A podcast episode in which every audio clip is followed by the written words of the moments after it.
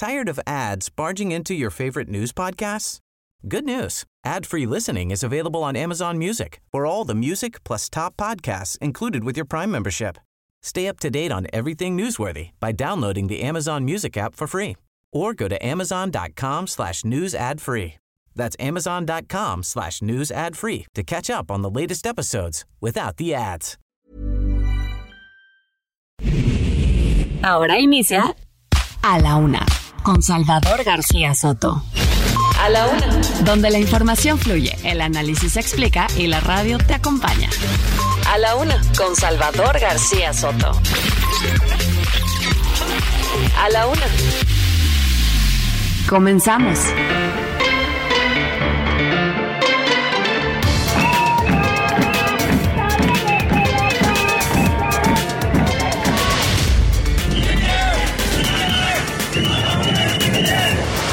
La UNAM ha dicho que la señora Esquivel plagió, robó, falsificó su tesis. Renuncia. Lo que está pasando en el metro, los habitantes de la ciudad saben que esto no es normal.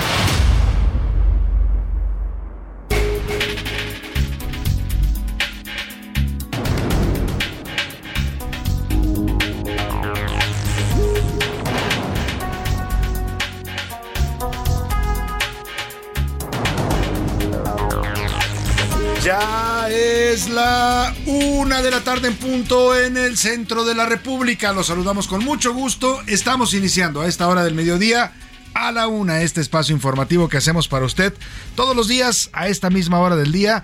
No fallamos, aquí estamos puntuales para llevarle la mejor información, el mejor análisis en la radio. Le voy a tener hoy un programa con muchos temas, con mucha información, historias, noticias, entrevistas, todo lo que ya sabe le preparamos siempre para que usted pase este momento de su día bien informado y también, ¿por qué no?, acompañarle y entretenerle en esta parte de su actividad. Es jueves 12 de enero de 2023, un jueves soleadito en la Ciudad de México, 21 grados centígrados la temperatura. Seguimos con frío, ¿eh?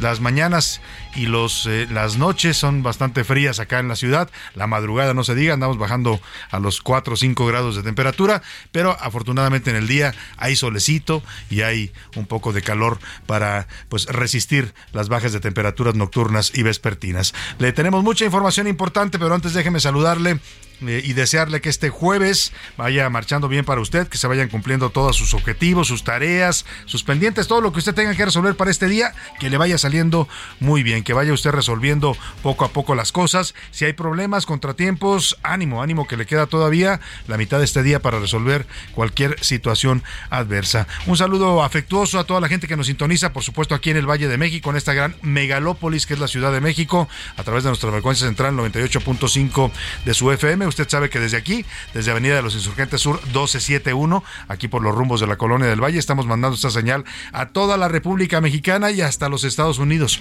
Mandamos afectuosos saludos a la gente de Tijuana, Baja California, allá en la frontera norte, igual también a la gente de Tuxtla Gutiérrez, Chiapas, al, hacia la frontera sur del país, también a Chilpancingo Guerrero, por supuesto. Muchos saludos a todos los amigos guerrerenses, a la gente de la comarca lagunera, allá en el noroeste mexicano, les mandamos un afectuoso saludo también, que nos sintonizan todos los días a la gente de Monterrey, Nuevo León, allá en la Sultana del Norte, a la gente de Guadalajara, Jalisco, muchos saludos también a los amigos tapatíos, a la gente del Istmo de Tehuantepec, también en la zona ismeña suena el Heraldo Radio, igual que en Oaxaca, en los valles centrales, en la capital del estado, a la gente de Yucatán, que le estamos dando la bienvenida en esta semana, a todos los amigos yucatecos allá en Mérida, la Ciudad Blanca, sean ustedes bienvenidos a esta familia del Heraldo Radio, nos están sintonizando también los amigos de Mérida y les mandamos un afectuoso saludo. Y también al otro lado del Río Bravo, ya le decía, en territorio de los Estados Unidos también suena el Heraldo Radio. Hasta allá mandamos saludos a la gente de McAllen y de Bronzeville, Texas. Muchos saludos a los amigos tejanos también de San Antonio, Texas y de Huntsville, Texas, donde nos escuchan a través de las frecuencias de Now Media Radio. Al igual que en Chicago, Illinois, allá en Airville, Chicago. Mandamos también saludos a toda la comunidad mexicana, paisanos, amigos. Les mandamos un abrazo afectuoso a todos los que nos sintonizan allá en Chicago y también hasta la zona de Iowa. Nos escuchan en dos ciudades del estado de Iowa, en Cedar Rapids y en Independence. Muchos saludos también para ellos allá en el territorio de los Estados Unidos. Tenemos, le decía, un programa muy variado con temas importantes y le empiezo a platicar lo que le tenemos preparado. De la mano, la Alianza Va por México ha confirmado que PAN, PRI y PRD van juntos para la candidatura de las elecciones a gobernador y también, por supuesto, para el Congreso y los ayuntamientos que se renovarán en el Estado de México. Ya es un hecho, dicen que hoy por la tarde se anuncia ya la nominación de Alejandra del Moral como la candidata. Esto después de que Enrique Vargas, el candidato panista, hoy se bajó prácticamente, dijo que hacía al lado su aspiración.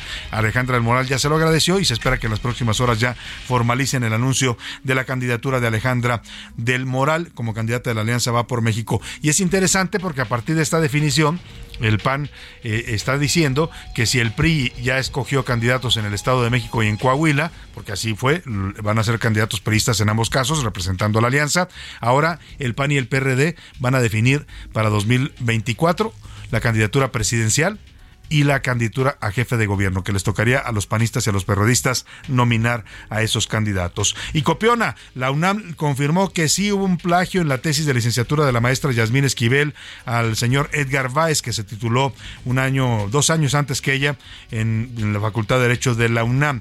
La máxima carta de estudios dice que aunque sí hay plagio, es una copia sustancial la tesis de la ministra de una tesis anterior, pues que no puede de revocarle el título porque no hay normatividad interna y le mandó ahora sí que le mandó la pelota a la SEP. Dice que la Secretaría de Educación Pública debe analizar si procede o no mantener vigente el título de licenciada en Derecho de Yasmín Esquivel, actual ministra de la Corte. La ministra no se ha pronunciado hasta ahora, ¿eh? ha guardado un silencio absoluto. La verdad que se le ha caído una a una las mentiras que estuvo diciendo, que ella había sido la plagiada, que el señor Edgar Ulises Baez la había plagiado a ella. Bueno, todo se ha ido cayendo y hasta ahora ha guardado silencio. Un tema bastante delicado y el presidente López Obrador habló del asunto dijo que la SEP va a resolver y acusó nuevamente que todo esto es una politiquería en contra de su movimiento y en contra de la ministra Yasmín Esquivel.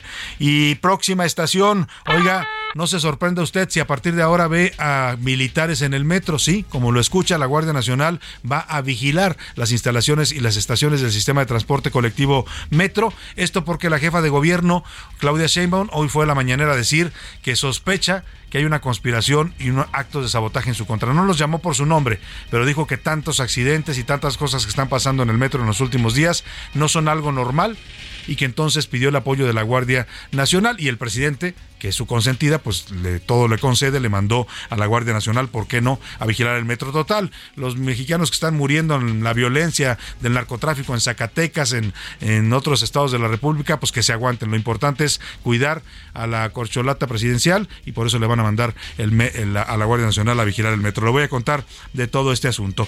Y cuidadito, vamos a platicar con el del nuevo reto viral que está ocurriendo en las redes sociales. Tenga usted cuidado, se trata de consumir medicamentos controlados para la ansiedad y otros males y durar sin dormir. Es para ver quién aguanta menos o aguanta más, discúlpeme, sin poder dormir. Ese es el reto viral y hay jóvenes que lo están siguiendo en las redes sociales. Le voy a contar de este asunto. Y carísimo de París, oiga, si a usted le gusta el pan, el, hablo del pan bueno, no del pan político, el pan de harina, eh, pues le tengo malas noticias. Está disparado y por las nubes el precio del pan. Se han eh, elevado muchísimo con los aumentos del precio del trigo y hoy el pan se está convirtiendo casi en un artículo de lujo para los mexicanos. Entre 22 y 24% han subido los precios del pan en sus distintas presentaciones, dulce o salado, en el país. Le voy a tener un reporte sobre este tema que golpea directamente a la economía de los mexicanos. Y Victoria, México y Canadá le acaban de ganar a Estados Unidos la disputa comercial sobre la interpretación de las reglas de origen en la industria automotriz. El panel que había para este tema ha fallado a favor de México y de Canadá, con lo cual cualquier autoparte que tenga hasta el 75% de componentes regionales debe ser admitido por los Estados Unidos, que hasta ahora exigían autopartes solamente fabricadas en su totalidad al 100% en la región. Es un tema interesante porque pues México le está ganando en este tema automotriz a Estados Unidos en el marco del TEMEC. Toda esta discusión se dio en el marco del TEMEC. Vamos a ver ahora cuando venga la otra discusión que es la, tema, del tema energético, la política energética de López Obrador que cuestiona en Canadá y Estados Unidos. en los deportes, ya lo pasado pasado, decía el gran José Y un año después de ser expulsado del país por no vacunarse contra el COVID-19, al tenista serbio Novak Djokovic va a jugar ahora el abierto de Australia. Además, después de sufrir tres conmociones cerebrales en menos de dos meses, los Delfines de Miami descartaron ya al mariscal de campo Tuatago Bayaloa para los playoffs. Dicen que ya no van a contar con él porque pues ha tenido demasiados accidentes cerebrales en este juego tan eh, pues duro y tan rudo y violento que suele ser el fútbol americano. En el entretenimiento, como una loba, Anaya Rega nos va a informar sobre la nueva canción de Shakira que le lanza a Piqué y ahora, ayer se la presentamos esta canción, pero ahora resulta que están acusando de plagio a Shakira. Dicen que se fusiló esta canción, escuchemos un poquito.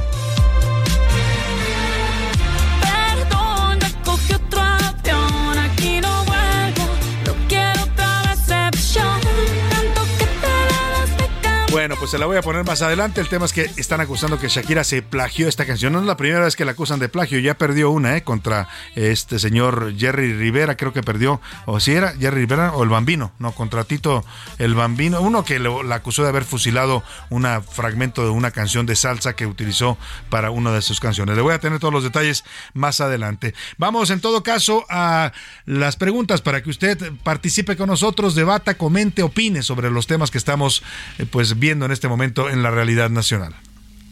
En A la Una te escuchamos. Tú haces este programa. Esta es la opinión de hoy.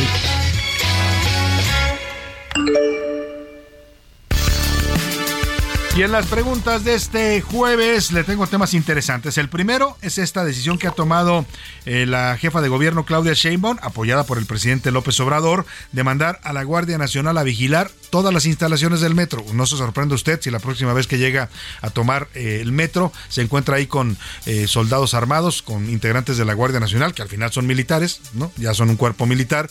Entonces no se sorprenda, no se asuste. Es que dice la jefa de gobierno que hay una conspiración en su contra y que todo lo que está pasando en el metro, estos accidentes de choque de trenes, de que se incendian de pronto los trenes, que se revienten las llantas, que haya humo en los vagones, todo esto que hemos visto en los últimos días en varias líneas, pues que es una conspiración. Dice que no se trata de hechos normales, el sospechosismo aparece en este tema y por lo tanto pide el apoyo de la Guardia Nacional. Yo le quiero preguntar, ante estos argumentos que maneja la jefa de gobierno de que podría tratarse de actos de sabotaje en su contra, por supuesto no lo dice, pero se, se entiende que dice que la quieren dañar por ser eh, posible candidata presidencial en el 2024. Yo le quiero preguntar a usted qué cree, qué piensa usted realmente que está pasando en el metro le doy tres opciones para que me conteste. Es la falta de mantenimiento que no quieren reconocer, que han abandonado y que ha provocado esta crisis de servicio en el metro.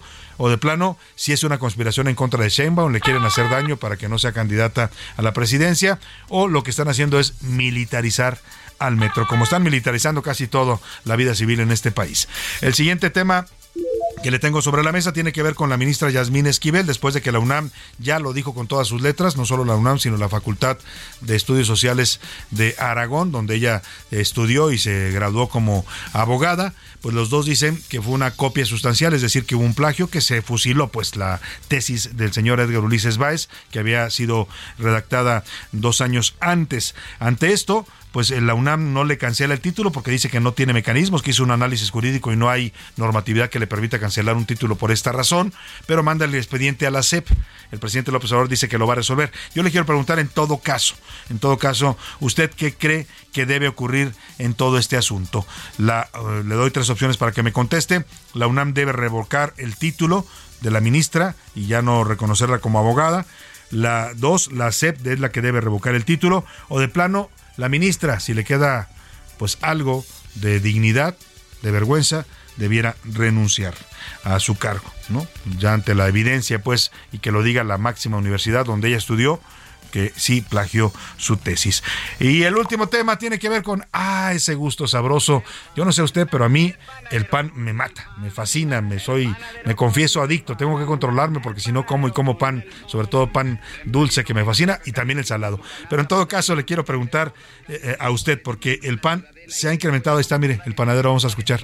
el pan para comer, diga si van pronto a salir, porque si no, para seguir repartiendo el pan. Es el gran Germán Valdés Tintán con esta canción del panadero eh, y se escucha la cornetita, ¿no? ¿Usted se acuerda con los que los más eh, mayores que me escuchan eh, todavía todavía en algunos barrios ocurre, ya no es tan común, pero que pase este sujeto en bicicleta que lleva su canasta de pan y va sonando esta cornetita, pip, pip, pip, para que usted sepa que el pan llegó. En todo caso, la pregunta es por los incrementos tan altos que ha tenido el pan en los últimos 12 meses, de hasta 25% en su precio. Hay panes que ya están arriba de los 15, 20 pesos en su valor, los panes que antes consumíamos por, no sé, 8 pesos, 7 pesos. El tema aquí es que le quiero preguntar, usted, ante estos incrementos tan fuertes del pan, un producto que es además del gusto, muy del gusto de los mexicanos, ¿Qué ha hecho? Le doy tres opciones para que me conteste. He reducido el consumo de pan dulce porque está muy caro. De plano ya no estoy comiendo pan dulce porque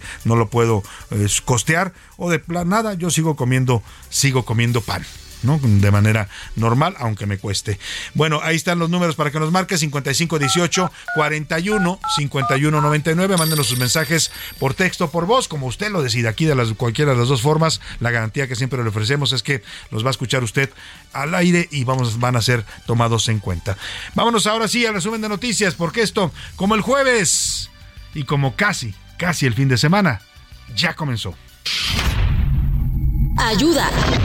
La Secretaría de Hacienda informó que el subsidio que mantiene a las gasolinas se mantendrá e incluso aumentará en las dos primeras semanas de 2023. Prueba de fuego. Tras año y medio sin servicio, este domingo 15 de enero abrirá al público el tramo Mixcoac-Atlalilco de la línea 12, así lo informó el Metro Capitalino. Deudores. Al menos 20 dependencias del gobierno mantienen adeudos con el Fobiste por 3 mil millones de pesos. Depredador. Mario Alberto, un hombre que trabajaba como enfermero en una clínica del Instituto Mexicano del Seguro Social en Ecatepec, Estado de México, fue detenido por la presunta violación de una paciente. Resguardo. El gobierno brasileño bloqueará el acceso a la sede de los poderes públicos en Brasilia antes de una manifestación anunciada por seguidores del expresidente Jair Bolsonaro.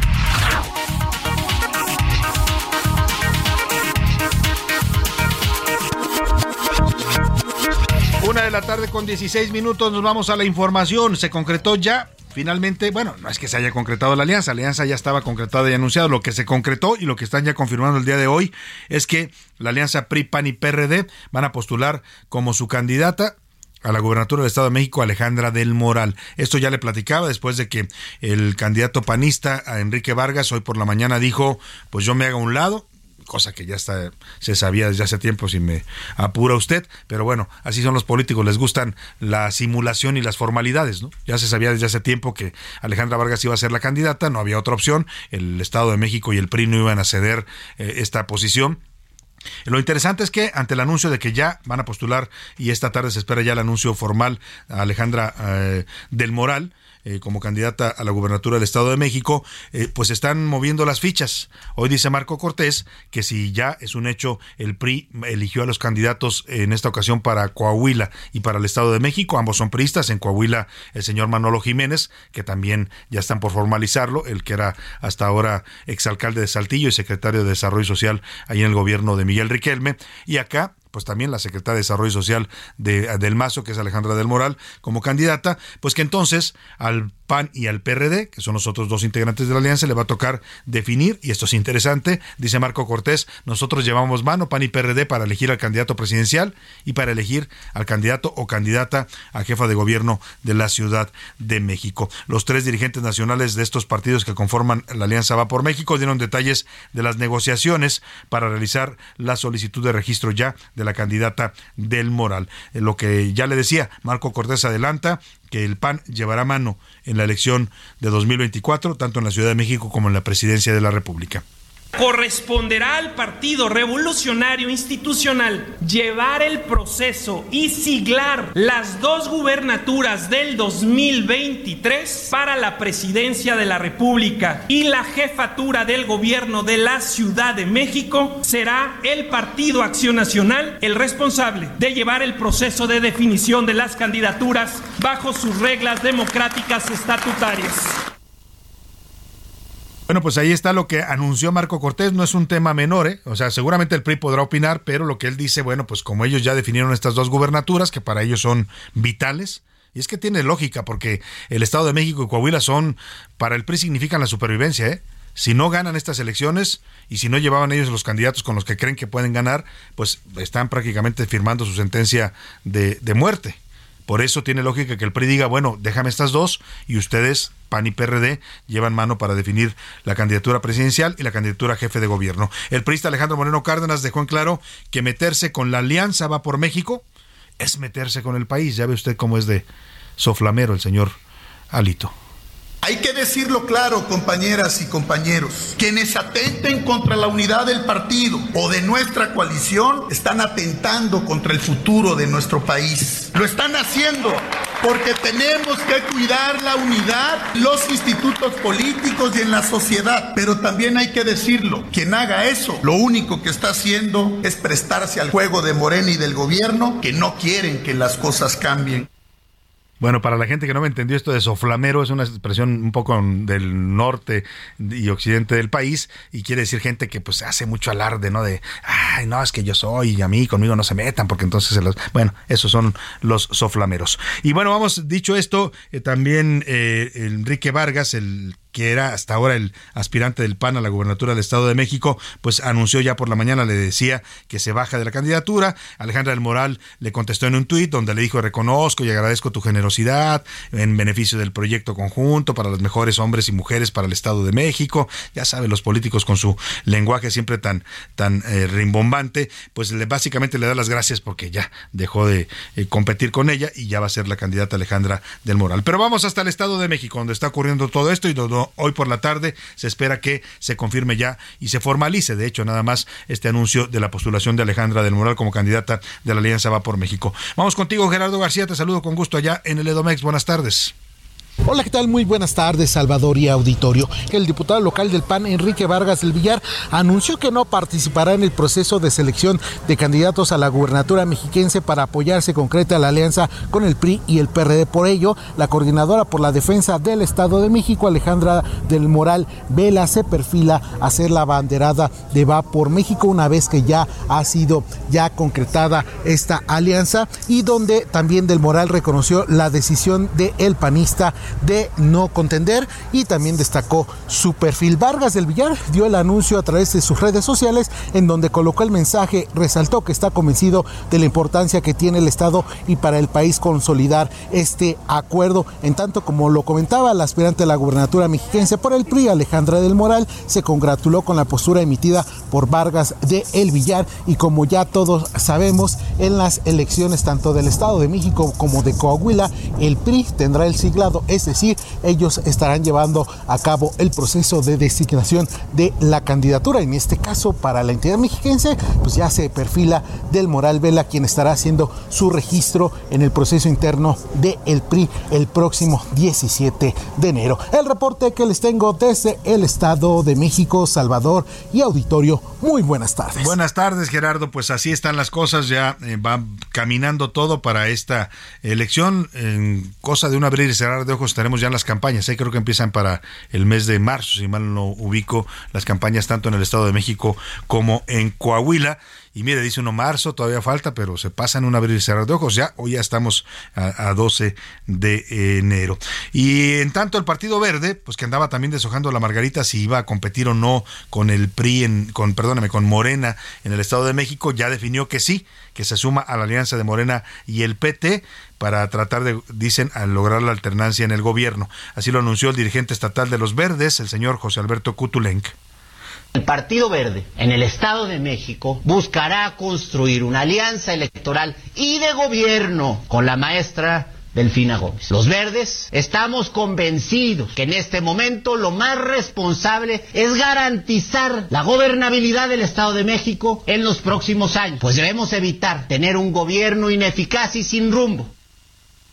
De veras que cuando los oye uno hablar a los políticos, hasta parece que de verdad se creen lo que están diciendo, ¿eh? ¿no? Hablan con una vehemencia este señor, como si de veras el verde fuera eh, la solución a los problemas de México. Pero bueno, ahí está el anuncio que hace, van con Morena finalmente eh, en el Estado de México. Es interesante porque donde no van, al parecer ya es un hecho el verde con el estado, en el Estado de México, es en Coahuila. Ahí sí ya anunciaron que van a ir solos y casi es un hecho, lo, lo confirmó hoy el presidente López Obrador en la mañana, Ricardo Mejía Verdeja el actual subsecretario de Seguridad Federal renunciará en cualquier momento a la subsecretaría para irse como candidato del Partido Verde y posiblemente del PT a la gubernatura de Coahuila. Más adelante le voy a platicar de esto. Por lo pronto, vámonos a la pausa con Elton John. Aparece en esta lista, por supuesto, es el número 100 de la lista de la revista Billboard y la canción se llama I'm Still Standing. Aquí sigo en pie. 1983, este astro del rock de todos los tiempos, el señor Elton John.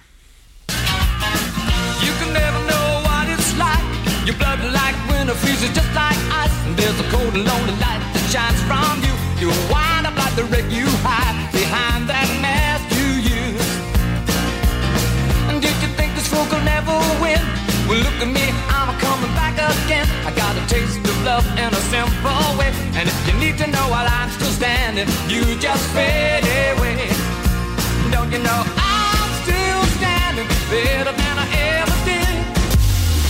En un momento regresamos. Ya estamos de vuelta en A la Una con Salvador García Soto. Tu compañía diaria al mediodía. En Soriana, hasta un 70% de descuento en juguetes y ropa de invierno. Soriana, la de todos los mexicanos. A enero 16, aplica restricciones y códigos seleccionados. Oigan, amigos de Lealdo Radio, ¿sabían que más de 30 millones de personas guardan sus ahorros en casa? Y eso es muy peligroso. Aparte de que aumenta el riesgo de pérdidas y robos, tu dinero va perdiendo valor por la inflación. Es mejor una institución confiable y regulada que pague buenos rendimientos. La rima de Valdés. O de Valdés, la rima. 1895, así anda de fuerte el peso. Y uno pregunta, ¿por eso andan pegando de brincos? Hay que verlo con ahínco, hay que leer bien la cosa, porque no es color de rosa ese dato así nomás. Hay todavía mucho más de esta finanza escabrosa. Otro tema es la inflación, esa nos está matando. Poco a poco está acabando con esta linda nación.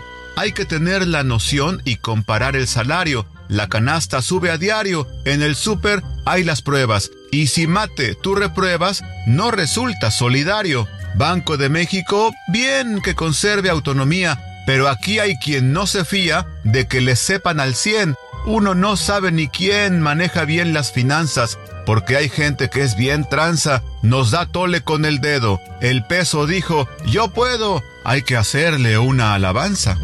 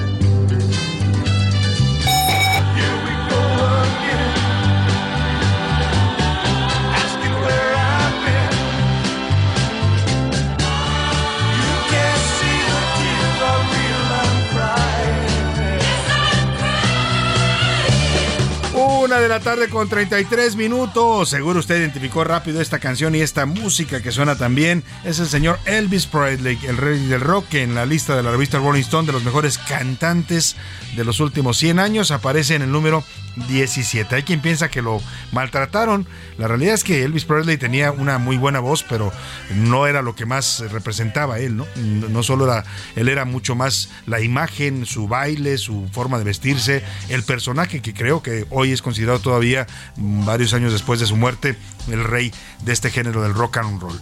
Eh, la canción se llama Suspicious Mind, Mente Sospechosa, es de 1969. Mire, estaba yo naciendo cuando Elvis Presley ya cantaba esta canción y la voz era un instrumento sui generis, agudos llorosos, graves intensos y su rango vocal se expandió en los años 60 y 70. Este fue un eh, pues fue el último, el último momento, ya la última etapa de Elvis Presley en el 69, desde la apertura controlada y una gran canción sin duda alguna esta de Suspicious Mind. Escuchamos un poco más y seguimos con más para usted aquí en A la Una.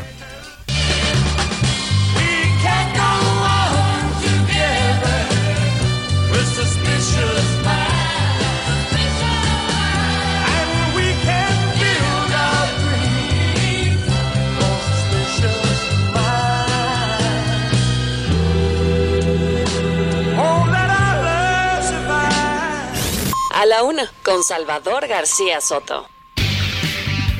Y vámonos a más información. Desde esta tarde y a partir de las 2 de la tarde, la Guardia Nacional vigila ya las instalaciones del sistema de transporte colectivo Metro, de acuerdo con lo que informó esta mañana en la conferencia de prensa mañanera del presidente López Obrador, la jefa de gobierno Claudia Sheinbaum. Dijo que serán 6 mil 60 elementos que estarán presentes durante algunos meses. Mire, yo me pregunto si no necesitamos más eh, presencia de la Guardia Nacional en lugares donde hay eh, grave inseguridad, donde hay violencia, el narcotráfico, pero bueno, el presidente dijo, estuvo de acuerdo. Esto después de que ocurrido el choque de trenes en la línea 3 el pasado sábado y de varios episodios que ha habido en los últimos días, hay que reconocerlo, ha habido, se han incendiado llantas, se han incendiado vagones, hay cosas que dice la jefa de gobierno que no son normales, que le parecen sospechosas y entonces no lo dice con todas sus letras, pero el mensaje y la acción que están tomando equivale a que digan creemos que hay una campaña de sabotaje en contra del metro, y por supuesto pues de, la jefa de gobierno. Yo eh, lo que dan a entender es que se busca dañarla por sus aspiraciones presidenciales. Eh, dijo la señora Claudia Sheinbaum que una de las cajas negras de los trenes que chocaron en la línea 3 la encontraron en una camioneta afuera del lugar del accidente. Así lo comentó y con base en todas estas suspicacias, porque al final no tiene elementos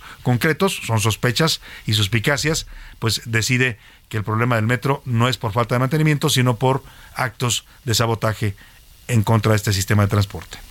El día de ayer por la tarde me permití hablar con el presidente de la República y solicitarle la presencia de la Guardia Nacional en el metro de la Ciudad de México. Esto fue aceptado de tal manera que a partir de hoy, de las 2 de la tarde, la Guardia Nacional estará presente en las estaciones del metro y en algunas otras instalaciones con 6.060 elementos. Son episodios que están, digamos, fuera de lo que normalmente ocurre. Hay presupuesto, evidentemente se está haciendo todo el diagnóstico, el trabajo con los trabajadores del metro y por seguridad y sobre todo la preocupación de la ciudadanía, de los usuarios del metro, eh, hemos tomado la decisión de pedir este apoyo, solicitar este apoyo pues ahí está la explicación que da Sheinbaum, lo acordó desde ayer por la tarde con el presidente, hoy simplemente se formalizó en la mañanera. El presidente vuelve a respaldar a Sheinbaum, ahora le voy a poner el audio porque la respalda un día y otro día y otro día también. Eh, tanto respaldo ya a mí me preocupa, ¿no?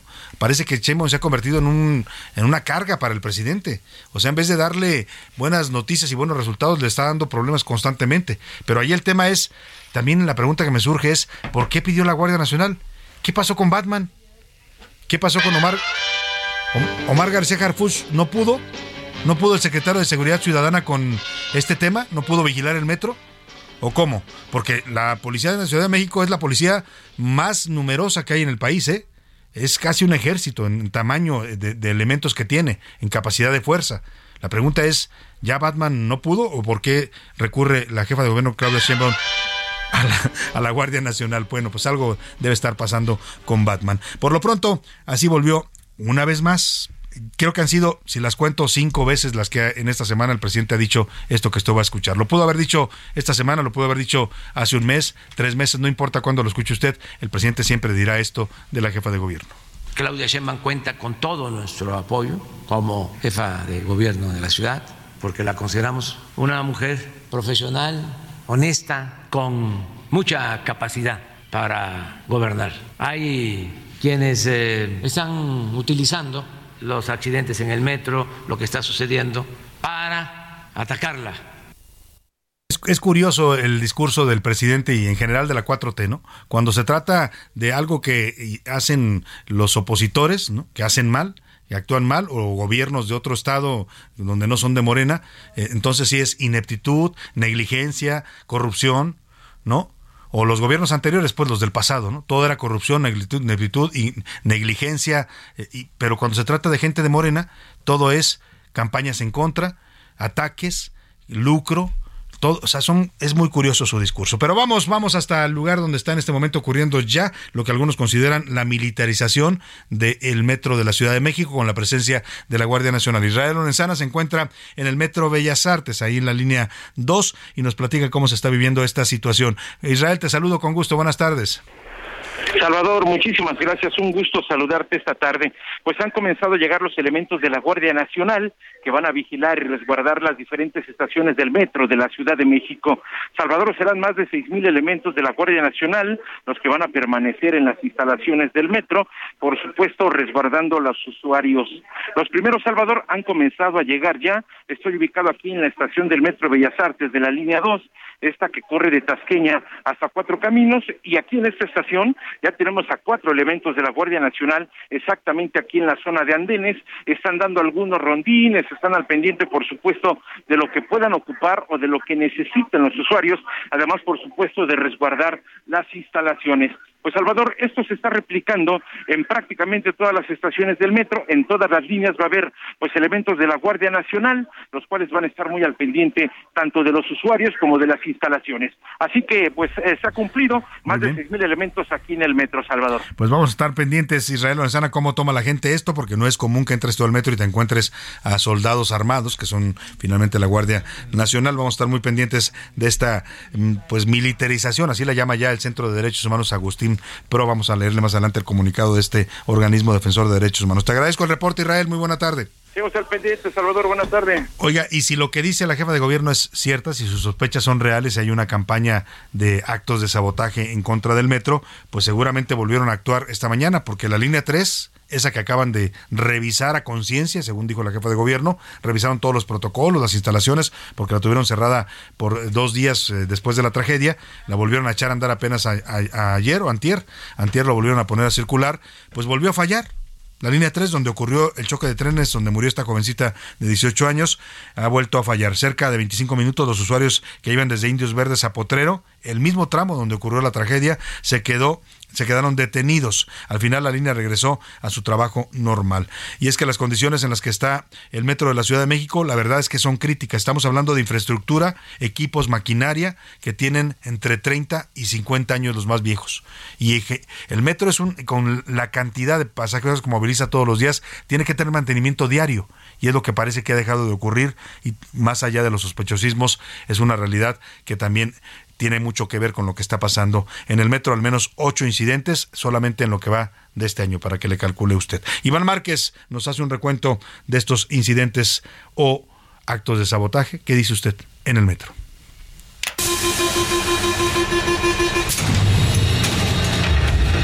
El 3 de enero, en la línea 3, suspendieron el servicio de Copilco a Universidad, luego de la revisión de un tren. Un día después, pasó lo mismo, tras un corte de corriente generado por un objeto metálico en las vías. El más fatal ocurrió el sábado pasado en la línea 3, cuando dos trenes chocaron y provocaron la muerte de la joven universitaria Yaretsi y 106 personas quedaron lesionadas. ¿Usted cómo lo, cómo lo sintió? ¿Cómo, ¿Qué le pasó a usted en ese momento? Pues yo me quedé así, no sabía ni qué hacer. y estaba cursando la licenciatura en la UNAM. Murió gracias a la negligencia del gobierno. El domingo hubo un desprendimiento de un cable en la estación Salto del Agua de la línea 8. con la tonalidad de los usuarios. Indios verdes, indios verdes, gama 7, centro 7 abreviado. El lunes se generó humo en la estación Nezahualcóyotl de la línea B. Usuarios fueron desalojados, mientras que el martes se registraron al menos tres incidentes entre objetos que fueron retirados, fallas en uno de los trenes y también un incendio en uno de los vagones, donde personas tuvieron que correr para ponerse a salvo. Mientras que ayer por la tarde otro incendio, ahora en la estación Politécnico de la línea 5. Así, las fallas en el metro capitalino, que se han convertido en el pan de cada día y que provocan el temor para los miles de usuarios que lo utilizan. Para la una con Salvador García Soto, Iván Márquez. Pues ahí está la realidad de lo que está ocurriendo. ¿Usted qué dice? Es una de las preguntas que le hice hoy. Si está de acuerdo en que pueden ser actos de sabotaje para dañar un proyecto político como el de Claudia Sheinbaum, o si simplemente lo que no quieren reconocer en la 4T es que pues eh, su austeridad tan mal entendida en muchos casos terminó dañando a las instalaciones del metro y explica todos estos accidentes constantes que estamos viviendo en este sistema de transporte. Por cierto, la gente que ya sabe el mexicano no perdona, ya vi que andan vendiendo amuletos, amuletos de la suerte en el metro. ¿eh? Uno dice, es un trébol, la figura de un trébol y uno le pone una leyenda, que no se, que no se caiga. El otro dice, que no choque. El otro que llegue bien a mi casa, tres, que no me pase nada, ¿no? Para que cuando usted suba al metro lleve su amuleto para que no le vaya a ocurrir nada. Y alguien más puso en Twitter, voy a, eh, puso una foto de que estaba a punto de abordar eh, el, metro en los andenes y dijo, ay, échenme la bendición porque me voy a subir al metro, ¿no? Total, por si no llego con bien. Bueno, pues está, vamos a otro tema, vamos a otro tema que es el tema del plagio de la tesis de la ministra Yasmín Esquivel. Ayer la UNAM y la Facultad de Estudios Superiores de Aragón confirmaron que la tesis presentada en 1987 por la entonces pasante Yasmín Esquivel Moza, hoy ministra de la Corte, fue una copia sustancial de la tesis original que presentó el alumno Edgar Ulises Báez en 1986. Dice el Comité de Integridad Académica y Científica que llegó a esta conclusión después de valorar los elementos de construcción, desarrollo, estilo, contenido, temporalidad, congruencia y manejo de la información en ambas tesis. La universidad, a partir del fallo de este Comité de Integridad, decide pues que sí es un plagio, es una copia sustancial, pero reconoce que no tiene mecanismos ni normatividades internas para poderle anular su título de licenciatura a Yasmín Esquivel Moza. Para hablar de este tema, que hoy incluso fue ya abordado por el presidente López Obrador, a su estilo muy particular, dice que desde cuándo nos interesa tanto la ética, que esto es un asunto de politiquería. Escuchemos. independientemente del hecho mismo, del plagio, si se llevó a cabo o no, independientemente de todo, está este asunto muy vinculado a la politiquería, porque de cuando acá les importa tanto la ética a quienes se han dedicado a robar. No sabemos, o sea, eso este, la autoridad competente. Lo mejor es de que la UNAM diga sí o no. Ahora lo que quiere es que seamos nosotros los que decidamos, como Poncio Pilatos, el rector, que lavó las manos. Pero claro que está metido, ¿no? Dice esto el presidente porque la UNAM decide ante esta falta de normatividad y mecanismos internos mandar el expediente a la SEP para que la SEP decida. Finalmente la SEP es la que valida los títulos de, licenciaturas que se expiden en el país. Para hablar de este tema hago contacto y le agradezco mucho que me tome esta llamada a un colaborador de este espacio y a un eh, ex rector de la Universidad Nacional Autónoma de México, entre muchas otras cosas que ha hecho en su impecable trayectoria, el doctor José Narro Robles. ¿Cómo está, doctor? Qué gusto saludarlo. Muy feliz año.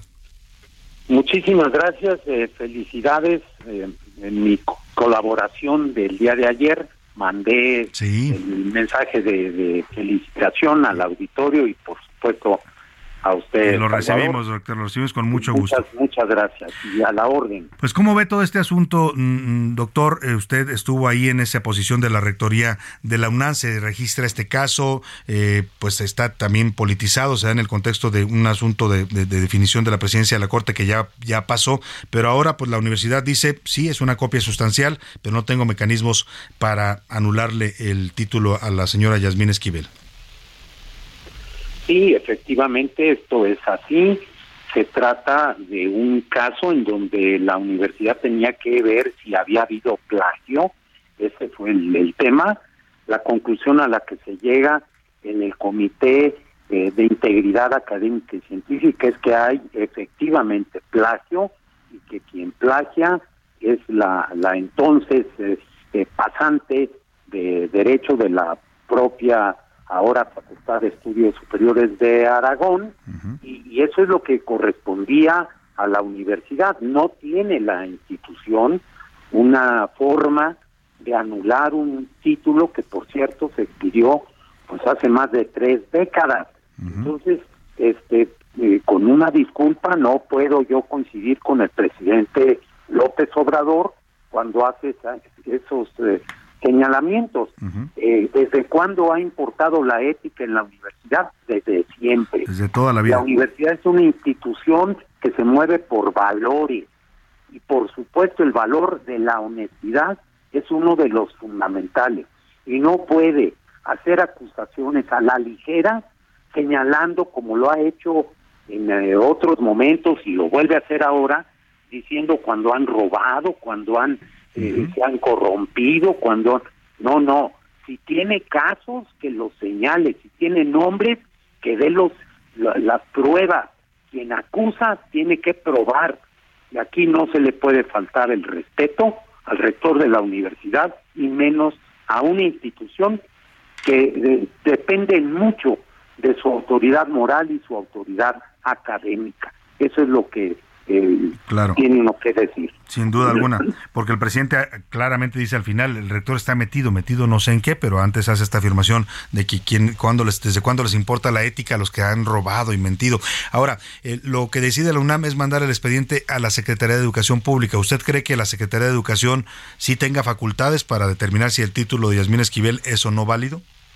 Pues ellos tienen que hacer una revisión, porque le- eh, aquí también hay un elemento que tienen los abogados, yo no lo soy, que revisar, que es el tema de la seguridad jurídica, que es lo que pasa con todas las actuaciones que la eh, eh, ministra ahora ha, ha tenido. Yo no, no estoy en la posibilidad de hacer una aseveración en ese sentido. Sí entiendo claramente que hay eh, formas en la legislación nacional para que la SEP tome una determinación al respecto. Lo que yo diría es, cúmplase con la ley. No se puede, si queremos salir de los problemas en los que estamos, Salvador, y al auditorio hay que decírselo, tenemos que cumplir la ley. La ley sí es la ley, aunque el presidente haya dicho exactamente lo contrario. No me salgan con que la ley es la ley, con la novedad de que sí salimos, se tiene que cumplir y las instituciones y en el derecho se puede hacer en, en la parte pública lo que está permitido, no lo que se nos ocurra y tenemos que tener un apego a ello. Ahora, rector, el presidente no se equivoca cuando habla de la ética. Yo creo que este asunto, además del tema legal, que debe revisarse si hay o no una base legal para tomar una decisión, como ya lo hizo la UNAM y lo tendrá que hacer la SEP, pues está el tema de la ética pública y una ministra de la Corte que está siendo exhibida de esta manera y que está siendo además confirmado por su propia universidad que plagió su tesis, pues debiera proceder de alguna manera. Ya dijo todo tipo de argumentos, se defendió, habló de campañas también políticas en su contra, dijo que ella había sido la plagiada. Todo esto se ha caído. ¿Qué procedería en este caso viniendo de un personaje que está en una institución tan importante para los mexicanos como es el Poder Judicial? Pues sí, tiene que haber una reconsideración de parte de, de, de, de Yasmín Esquivel. Ella tiene que saber qué, le, qué va a seguir en el caso eh, en la universidad, porque también hay que decirlo, la Facultad de Derecho también ha intervenido y lo está haciendo la, la Facultad de Estudios Superiores de Aragón para ver el caso de la profesora, el caso de la Marta tutora, Rodríguez, Marta Rodríguez. efectivamente, la maestra Rodríguez, pues indiscutiblemente que supo lo que hizo, porque eso tuvo que haberse hecho con su participación. Entonces, ahí sí tendrá que venir una un señalamiento. Ahora, eh, eh, lo, lo más terrible es que efectivamente cuando uno ve a un juzgador que tiene un problema de esa naturaleza, pues sí, sí es muy muy doloroso y tiene que haber una reprobación. Yo he dicho antes, eh, Salvador, y lo reitero, no puede haber una crisis peor que nos cayera, peor que la económica o la política o la, la de salud, que una crisis moral. Y para vencer eso, lo que tenemos que hacer, sí, presidente, es actuar conforme a la ética, tener un apego al, al deber ser, y ese es de todos, es de las figuras públicas en primerísimo lugar, pero también de todos los ciudadanos. Sin duda. Finalmente le pregunto, ¿la UNAM también tendría que hacer una autocrítica, una autorrevisión a partir de esto? Porque pues parece que estas prácticas no son únicas ni excepcionales. Sí, sí tiene que hacerlo, y así lo dijo el rector de la universidad el comunicado del 31 de, de diciembre del año pasado, y así lo acaban de informar en los primeros días, el viernes de la semana pasada, cuando la UNAM informó de los acuerdos del colegio de directores para hacer una revisión de estas eh, eh, situaciones que desafortunadamente sí llegan a presentarse. También tengo yo que decir que en el volumen la inmensa mayoría de los universitarios, la inmensa mayoría, profesores, estudiantes, trabajadores y autoridades, tienen un comportamiento apegado a los valores que se enseñan y con los que se practica eh, y se convive en la universidad. Sin duda alguna, pues no son la mayoría, pero sí tendrían que vigilarse con más eh, pues acuciosidad este, este, estas tesis y estos mecanismos. Le agradezco, doctor, como siempre, un gusto platicar con usted. Muchas gracias por su confianza siempre. Al contrario, gracias a usted, Salvador. Muchas gracias al rector José Narro Robles, ex rector de la UNAM, ex secretario de Salud, y bueno, pues hoy una voz fundamental en todos estos temas cuando escasean los valores, la ética y la legalidad desde la presidencia se menosprecian. Voy a la pausa y regreso a la segunda hora de A la Una. Información útil y análisis puntual. En un momento regresamos. Ya estamos de vuelta en A la Una con Salvador García Soto. Tu compañía diaria al mediodía. En Soriana, pollo rostizado 2 por 199 pesos y 4 por 3 en purés de tomate. Soriana, la de todos los mexicanos. A enero 16, aplica restricciones. Where's all my soul sisters? Let me hear your flow, sisters. Hey, sister, go, sister, soul, sister, flow, sister. Hey, sister, go,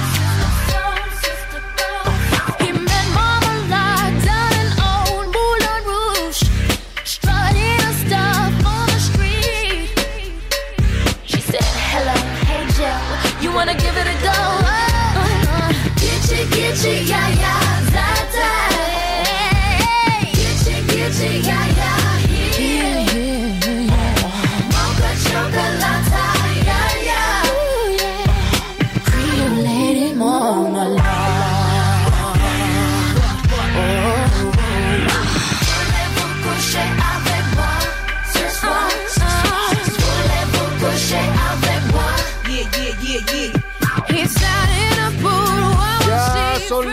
la tarde en punto en el centro de la República. Los saludamos con gusto. Estamos arrancando a esta hora la segunda hora de A la Una. Vamos a la segunda parte de este espacio informativo. Iniciamos también ya la tarde del jueves 12 de enero. Y estamos regresando con este ritmazo. Yo no sé usted, pero a mí esta canción siempre que lo oigo me pone a moverme. Tiene un gran ritmo. La cantan varias eh, intérpretes, entre ellas Cristina Aguilera, que es la principal, pero hay muchas otras que participan. Fue una canción que fue tema en su momento de la película Moulin Rouge, Moulin, Molino Rojo en, francés, aquella película que fue tan exitosa allá por los 2000, 2000 y algo, ya no me acuerdo exactamente la fecha. El caso es que estamos escuchando Lady Marmalade de la, de la señorita Cristina Aguilera, señorita Mermelada se llama esta canción. En su voz, Cristina Aguilera tiene tintes de soul, de jazz, debido a las notas que alcanza en cada canción, lo que le da un poder emocional fuerte a su voz llena de versatilidad. Ella aparece en el número 141 de la lista de la revista Rolling Stone como una de las mejores cantantes de los últimos 100 años. Escuchamos un poco más y póngase a bailar. Hay que mover el bote de vez en cuando para que no se oxide.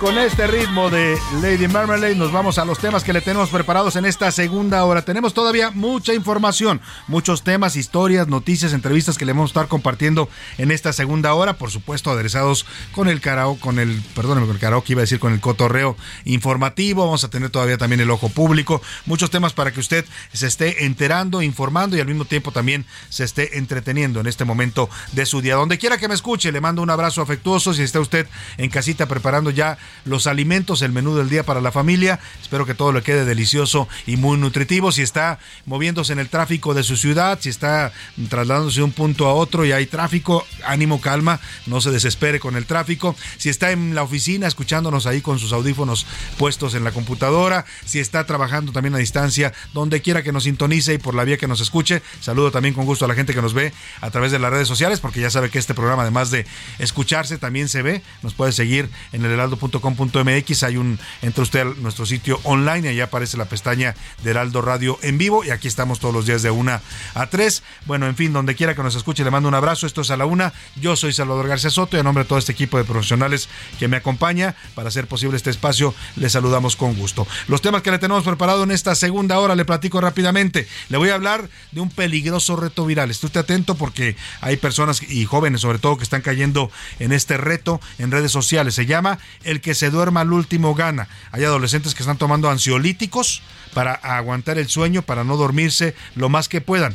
Y el que aguante más gana, pero están tomando medicamentos que son pres- que están deben ser por prescripción médica. Eso es lo riesgoso de este reto. Le voy a platicar cómo funciona y dónde están promoviendo este tipo de prácticas pues eh, peligrosas para la salud de los jóvenes. En Guerrero, esta madrugada liberaron al reportero Jesús Pintor y al químico Fernando Moreno. Habían sido secuestrados desde el 26 de diciembre. Se los llevaron diciendo que ellos eran editores de una página eh, eh, de in- internet, una página noticiosa allá en Guerrero.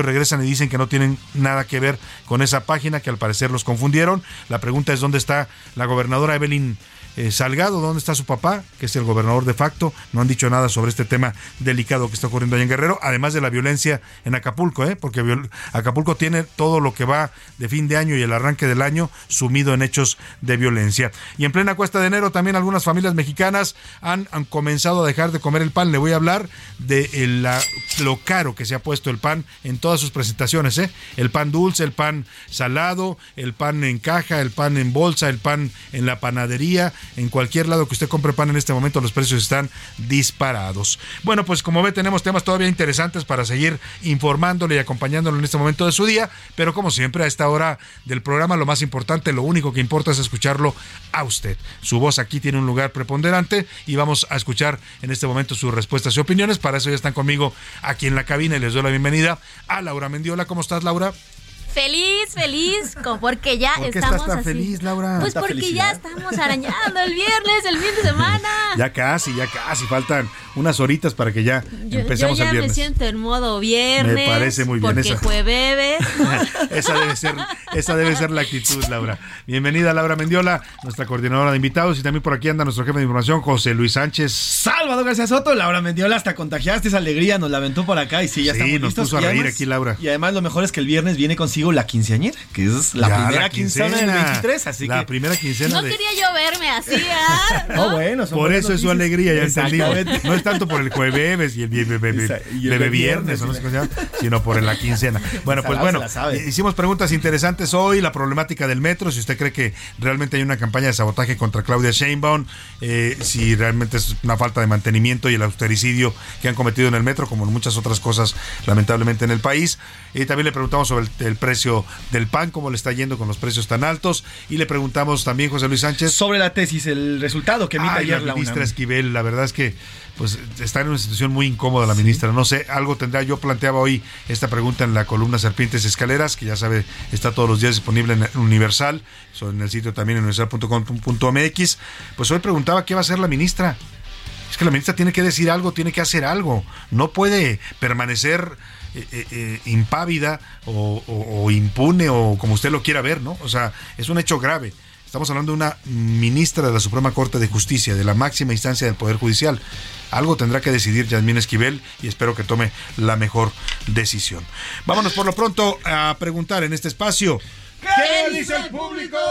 Tenemos muchísimos comentarios. Estoy gracias a todos que nos escriben, a todos. Tenemos de verdad bastantes comentarios. A ver si nos da chance de leer todos. Por lo pronto arrancamos. Nos dice: Pues acá en el Estado de México ya podrán actualizar el lema de miles de muros que están pintados. Amiga Alejandra del Moral, así van a poner candidata y ya estamos eh, listos para la elección acá. Nos dice Ramiro Santillán. Bueno, Saludos, sí, Salvador. también allá han hecho una campaña desproporcionada, ¿eh? espectaculares, bardas. Pues mire, si lo hacen los que gobiernan, ¿no? Si lo hacen los que tienen el poder y dicen que no pasa nada, pues todos los partidos lo van a hacer así. Así es, nos dice la señora González, yo creo que el tema del metro sí es falta de mantenimiento y que esperen que haya una tragedia más fuerte. ¿Por qué no están invirtiendo en estos momentos? ¿Qué esperan? ¿Que se siga muriendo la demás gente? Saludos. Mira, Salvador. lo peor sería con lo que dice la señora, le mando un saludo, es que estando ahí la Guardia Nacional, Laura, que ya la vemos, ya anda recorriendo los, los pasillos del metro, estando ahí vuelve a ocurrir otra tragedia. Entonces van a decir, ¿qué pasó? O sea, ni la Guardia Nacional sirve tampoco, aparte del metro.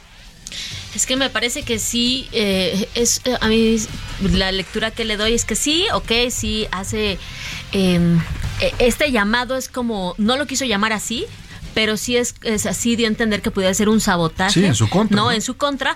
Eh, digamos, ya vemos muros con trinchetes, pero yo también creo que, como ya lo comentábamos aquí hace unos días, es un tema de mantenimiento. Y es un tema, sí, de corrupción, porque sí, de ambas partes ha habido eh, pues negligencia. Sí, y no solo del gobierno de la ciudad, manera. también Sí, están los trabajadores, el O sea, sí, sindicato. pero digo, hay, hay ambas partes, Sí. me parece que es un, es, es- es un problema generado por eh, eh, omisión incluso, ¿no? Por hacernos de la Sí, vista gorda, ¿no? sí, por, sí. por, por, por nosotros también no exigir lo que tendremos, porque quizá a lo mejor al momento de exigir como ciudadanos, entonces la autoridad va a decir, bueno, entonces paga más, y es ahí donde a, pues a muchos La gente no ciudadanos nosotros no dinero. queremos, Ese ¿no? Y tema. entonces ya viene entonces amarrado pues de, de esta eh, eh, pues politiquería que le llamamos, le ¿no? De, de- de el mantener el, el, el, precio poder, sí. abajo, ¿no? Para que eso no... Es que es como lo que pasa un poco con los taxistas, Sí, ¿no? los subsidios, ¿no? Los subsidios, los famosos subsidios, que es un poco con lo que pasa con el gremio de los taxistas, de no aumentar las tarifas, ¿no? La- lamentablemente esto es histórico porque el gobierno central siempre acostumbró a la gente de la Ciudad de México porque hay que decirlo, la Ciudad de México tiene privilegios que no tiene o ha tenido históricamente privilegios que no tienen otras ciudades de la República, los nos acostumbró a vivir subsidiados en muchas cosas, ¿no? En el agua, En la luz, en, la gasolina y la verdad es que la gente así está acostumbrada. Hoy súbale usted el precio al metro y va a desatar un caos en la ciudad, pero bueno, pues es parte de la problemática y coincido totalmente con Laura. El José Luis Susana Espinosa desde el Estado de México nos dice eh, es una es ineptitud de este gobierno y el de la Ciudad de México que están poniendo a la Guardia Nacional con lo que por lo que deberían de hacer es en realidad meterle dinero al metro, meterle al mantenimiento, porque eso es lo que está afectando. Cualquiera con dos dedos de frente vería que es falta de mantenimiento y no un tema de sabotaje, nos dicen por acá. También la señora Lidia Rivera, la verdad, se me hace muy raro de lo del metro y no dudo que detrás de todo lo que está pasando estén los partidos de oposición, porque a como de lugar quieren tumbar a este gobierno. Saludos, Ahí está, ya cree en la conspiración. Yo tampoco lo descartaría, ¿eh? Los, la política mexicana es sucia, como toda la política en el mundo, ¿eh? Es sucia. Pueden hacer ese tipo de cosas, pero bueno, también tendrán que probarlo. Decir, a ver, agarramos a este señor metiéndole ahí un fierro al metro para que se eh, parara, qué sé yo, ¿no? No, También no tienen parece- pruebas tampoco. También me parece que, que, que puede ser un costo incluso político por el adelantar este Sí. no un proceso electoral que todavía no tendría que haber iniciado y que a lo descarado comenzó. Exacto, sí, también, ¿No? eh, también O sea, lo, que- lo que mucha gente la- piensa, se descuidaron las labores principales de una jefatura de gobierno por andar haciendo campaña. Entonces, bueno, Pues sí. Y, ni lo- hablar. y- y el hecho más contundente es lo que pasó el sábado. Pasó lo del metro y, ¿Y, la y dónde andaba la jefa de gobierno? Pues en Morelia hablando de las políticas exitosas del gobierno. Exactamente. Alex Rocha nos dice, buenas tardes. Al primer accidente que ocurrió en el metro, la señora Sheinbaum debió de haber renunciado, nos dice el señor Alex Rocha. Eh, Monroy Carlos nos dice, Salvador, el tema del metro es un tema nada más y nada menos que de mantenimiento. Se ha descuidado, desde el sindicato han advertido varias ocasiones, lo vemos en los videos, un día sí y otro también. ¿Qué está pasando en el metro? Es nada más y nada menos la falta de interés para que se resuelva el tema. Saludos, Salvador, nos dicen por acá. También eh, nos dice la señora Silvia, este accidente fue por falta de mantenimiento en el tema del metro. Sobre la UNAM, dice, no es justo que la UNAM no le dé una sanción a esta persona que está plagiando la tesis. Yo soy de la UNAM y valientemente yo hice mi tesis en aquel momento. Eh, también nos dicen por acá José García, hermosa tarde de jueves, saludos. Eh, pues ya la agarraron con las manos en la masa la ministra, pues deberían de eh, tomar decisiones al respecto o por lo menos ella debería renunciar. Nos dice también José García. Marta Discareño, un gusto participar en su opinión. Nos dice, si lo va a ver la SEP, no va a pasar nada, porque al final la SEP depende del gobierno federal y ahí se va a quedar la cosa. Muy mal ejemplo y va a seguir la impunidad. Ricardo desde Tlalnepantla, no se olvide que el metro ha sido una fuente de recursos de efectivo de Morena, dinero que debió de haberse metido al mantenimiento de este tren. También nos dice el señor José Luis López, si la señora Yasmín tuviera tantita vergüenza, debería de retirarse ahora mismo, por lo menos estos días, de la corte. Ya- Tantita, con una gotita que tuviera por ahí, ¿no? Porque pues sí la han, la han exhibido en todo, en todo prácticamente. Nos dice Carlos Vergara, oigan, y ya se pusieron a revisar la tesis del presidente López Obrador. En una de esas hasta encuentran también algo por ahí. No, pues hay quien dice que no existe la tesis. Ayer veía un tuit de alguien que decía que buscaron la tesis de López Obrador en el sistema de la CEP y de la UNAM y no existe. Tesionam. Que no hay una, no hay una, o sea, no aparece una tesis a nombre de él. Eso es lo que dicen. ¿eh? Eso es lo que dicen también por acá. Y bueno, pues nos siguen llegando mensajes, pues si quieres vamos a Twitter. Vamos a ver qué dice la comunidad tuitera en arroba ese García Soto, Laura. Aquí sobre el tema del metro, sobre eh, qué piensa nuestra comunidad tuitera lo- de lo que está pasando en el metro, el 88% sin duda es una falta de mantenimiento, el 4% es una conspiración contra la jefa de gobierno y el 8% que es un acto que va a militarizar al metro. ¿No? Eh, sobre la SEP y, eh, bueno, sobre la UNAM, que confirma que la ministra Escribel plagió la tesis. Y bueno, ¿qué cree que debe ocurrir en este asunto? El 31% la UNAM debe revocar el título, es lo que opina la gente. El 21% que la SEP debe hacer también, revocarle el título. Y el 48% que la ministra debe renunciar. El 48%, La mayoría, pues sí. sí. Y nuestra tercera Sobre el pregunta. pan pan. Sobre el, El pan, pan, pan. pan y el vino vino. Este, ¿Usted qué medidas ha tomado sobre pues este aumento de, de nuestro producto favorito de Salvador y mío? el 48% que reduje el consumo del pan es lo que nos dice, el 25% que dejé de comprar pan y el 27% sigo comprando pan. Oye, es que, a ver, Laura, ¿habrá algo o cosas más placenteras en la vida que agarrar un pedacito de pan y sopearlo en el café o en el chocolate? Es que de verdad, a mí quítenme las tortillas, pero no me quiten, no me quiten el pan. pues sí. O sea, de verdad, o sea, el bolillo, el pan No, de y dulce. además el pan está presente en toda nuestra gastronomía, ¿no? Como postre, como para las tortas, Sí, sí, para, sí, para todos el todo. pan. Porque frío, porque depresión, porque para el susto. todo, porque- para el susto, para todo. Bueno, Pues ahí está la opinión de los tuiteros. Más saluditos rápidamente, José Luis. Sí, tenemos saludos, saludos a Luis Enrique eh, Llamas, que nos manda saludos también por acá. La señora Elvira Rodríguez también nos está mandando bastantes saludos. Nos están mandando muchísimos mensajes, algo le estoy respondiendo también. Y nos siguen llegando saludos, Salvador. Por la Ahorita los vamos a mencionar a todos. Eh, también saludos a la señora Patricia, que nos está mandando también. A mí me encanta el pan, nos dice Salvador. Soy igual de adicta que tú, nos dice también Ah, por qué acá. bueno que le guste, sí es delicioso, la verdad. También nos- Hay que tener moderación nada más porque sí engorda mucho, eso sí. Así es, nos dice Juan, ah, eso de echarse un pan es de verdad algo de los mejores placeres y por lo que vivo cada día. Nos Sin dicen por duda, yo creo que es de lo más rico. Gabriela, Arm- Gabriela Armenta de la Ciudad de México, estimados, eh, bueno, pues se le extraña mucho a Salvador en el noticiero de las noches en la, en la televisión. Muchas gracias, Y- le agradezco. Pronto, pronto andaremos otras, haciendo otras cosas, ya le informaremos. Y además, bueno, pues el pan de mis favoritos, la concha seguramente, y con un chocolatito es una cosa deliciosa y me puedo ir a dormir. ¿Tu pan favorito cuál es? Es que yo no soy tan panero, ese es el tema. Yo no, no, soy, no, yo no soy tan no, José. Luis es una cosa rara. Le invitas un postre, un pan, algo dulce. No, no quiero, no quiero. No soy tan así. a yo te voy a contestar. No sé, yo no tengo uno favorito. Yo- o sea, ahora sí que yo no, yo no, yo no discrimino cuando se trata de pan. Parejo. Me gustan mucho los polvorones, esos que, que sueltan así a su quitar cuando los muerdes, esos me encantan. Me gustan mucho las orejas, estas que son duritas. Ajá, que son hojaldradas. ajá. Eh, el rol de canela me fascina también. Tú, Laura, ¿cuál es el favorito? A mí mi favorito, a mí no me gustan los que empalagan o los que tienen azúcar arriba, no, pero tampoco les hago el feo, de verdad, si es lo único que hay, yo le entro, de verdad, le entro que porque con gusto. Entonces, desde, de- desde los de Puebla, desde los de Oaxaca, desde los de O Feria. de donde venga, yo de la comarca sí, lagunera de- que nos sí. mandó José Sí, García, García. nuestro Así de verdad, o sea, eh, eh, eh, pero sí prefiero, por ejemplo, el biscuit. Es ¿No? muy rico. Es muy rico el biscuit con su- salado o dulce en cualquier presentación, solito. Oye, y los bolillos o los virotes, como les decimos allá en Guadalajara, los virotes que son deliciosos, ¿no? Duritos, tostaditos, lo que le pongas, mermelada, crema, Birria. cajeta. Precisamente hablando de Guadalajara, Salvador, nos Pierna. dice, nos dice por acá Felipe, saludos Salvador desde Monterrey, pero quiero decir que para pan rico, el de la Providencia de Guadalajara, nos dicen Venga, por acá. ahí está, mira, ya ves. Nos dicen por acá. Muchas gracias. Oye, pues gracias Laura, gracias José Luis. Gracias a ti, Salvador. Vamos precisamente a escuchar esta nota de por qué el pan anda literalmente por las nubes y está pues resultando muy caro para las familias mexicanas. El panadero con el pan, el panadero con el pan, el pan. Conchas, panqués, donas, duques, campechanas, en fin. La panadería mexicana tiene una enorme variedad de pan dulce que a diario satisface el paladar de las y los mexicanos. Sin embargo, su alto costo comienza a mermar en el bolsillo de las familias, por lo que en algunos hogares han reducido su consumo o de plano han dejado de comprarlo. Y es que el aumento en los insumos para la panificación ha provocado este alza en el pan dulce entre el 22 y 24% de diciembre de 2021 a diciembre de 2022, es decir, en tan solo un año.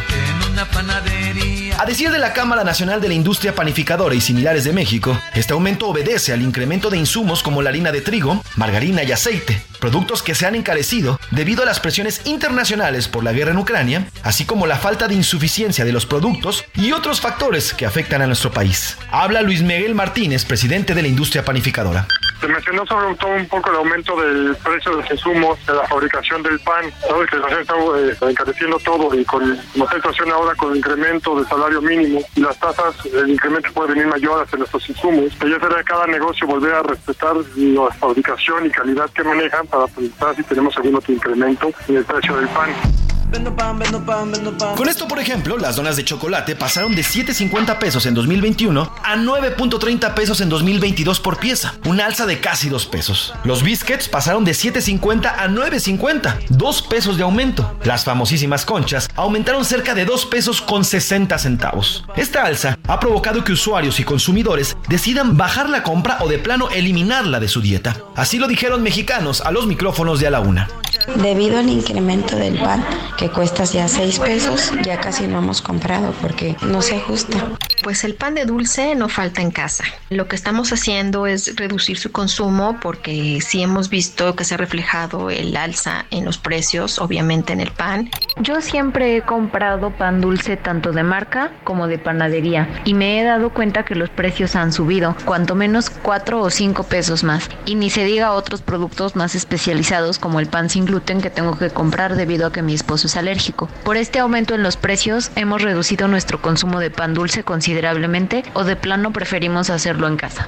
En la tarde fui a comprar pan y la verdad es que se me hizo muy caro. Hay piezas como de 14 pesos y la verdad son panes muy chiquitos y pues no me alcanza para comprar tantos panes porque mi familia es muy grande.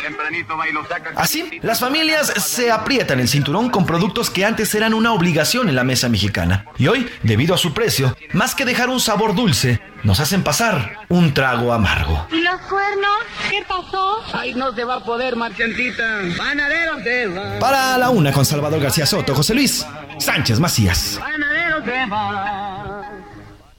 Bueno, pues así la realidad del pan, eso que tanto nos gusta a muchos y que es un producto de consumo básico, está en la canasta básica también de los mexicanos, pues como todos los demás productos, el huevo, la leche, la tortilla, la carne, el pollo, el pescado, todo ha subido y sigue subiendo, ¿eh? No se ha detenido la inflación en estos productos a pesar de que las autoridades dicen que llevamos una inflación ya que está controlada, la realidad es que siguen aumentando los precios de los alimentos. Oiga, y vamos a otro tema también de la mayor eh, importancia y interés es este tema de los retos virales. No sé si usted, usted ha escuchado seguramente, se proponen luego retos que ponen en peligro incluso la vida de quienes los practican. Esto surge de las redes sociales.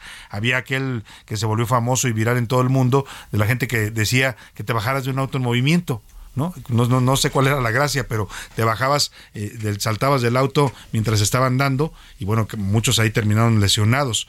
Eh, no sé si hubo hasta muertes en ese tipo de retos, pero este que le voy a contar está en boga en estos momentos en las redes sociales, lo detectamos y aquí se lo presentamos. Sobre todo está eh, eh, dirigido a adolescentes. Se llama el reto viral El que se duerme al último gana. Consiste en que los adolescentes tomen ansiolíticos, pastillas que en muchos casos están eh, en venta controlada y aguanten el sueño lo más que puedan. El que dure más tiempo sin dormir gana el reto. Según la Policía Cibernética, que es un tema que ya llegó a las autoridades, en 2022 hubo al menos 500 casos de jóvenes que cayeron en este reto y evidentemente sufrieron las consecuencias en su salud. Vamos con Milka Ramírez para que nos platique de este reto, el que se duerma al último gana. El que se duerma al último gana. Este es el nuevo reto viral en TikTok que consiste en tomar pastillas como clonazepam y quien logre permanecer más tiempo despierto gana. El peligroso reto se realiza entre menores de edad. Se lleva a cabo en escuelas donde los adolescentes consumen medicamentos controlados como ansiolíticos y somníferos. Incluso llegan a mezclar las pastillas. De acuerdo con la Policía Cibernética, en 2022 se identificaron alrededor de 500 incidentes relacionados con este tema. En su cuenta de Twitter lanzó algunas recomendaciones a los padres. Estar pendiente del tipo de contenido que consumen los hijos, revisar los artículos que llevan a la escuela, establecer reglas sobre el tiempo y uso de los dispositivos, hablar con los menores sobre los riesgos de la red de Internet, expresar apertura cuando los menores hablen de alguna situación extraña en su entorno, inculcarles el cuidado de identidad cuando naveguen en la red y explicarles el impacto de realizar comentarios en redes sociales. Para A la Una con Salvador García Soto, Milka Ramírez. Bueno, pues ahí está, tenga usted cuidado, si tiene hijos adolescentes, verifique lo que están viendo en redes. No es fácil, porque también hay que respetar su privacidad, pero siempre hay que estar atentos, hay mecanismos para controlar este tipo de cosas o detectarlas a tiempo. Si usted ve a su hijo raro, que anda como empastillado, con los ojos como tecolote, pues entonces seguramente está metido en algo que tenga que ver con esto. No son necesariamente que estudie mucho para los exámenes. Bueno, en todo caso, pues ahí está la recomendación que están haciendo ya las autoridades sobre este tema. Nos vamos a ir a la pausa con una gran voz. Mire, la ubicaron en el número 160. Yo le hubiera dado más arriba, pero bueno, así lo definió la revista Rolling Stone. En todo caso, está entre los mejores cantantes del último siglo y es Mercedes Sosa. La canción, un clásico. Gracias a la vida de 1971. Ella era originaria de la provincia argentina de Tucumán. Mercedes Sosa encarnó al idealismo de izquierda que expresó como líder del movimiento de la nueva canción a través de un gran repertorio de canciones que llamaban de protesta. Gracias a la vida que nos ha dado tanto. Gracias a la vida que me ha dado tanto, me dio dos luceros que cuando las abro, perfecto distingo lo negro del blanco y en el alto cielo su fondo estrellado y en las multitudes el hombre que yo amo.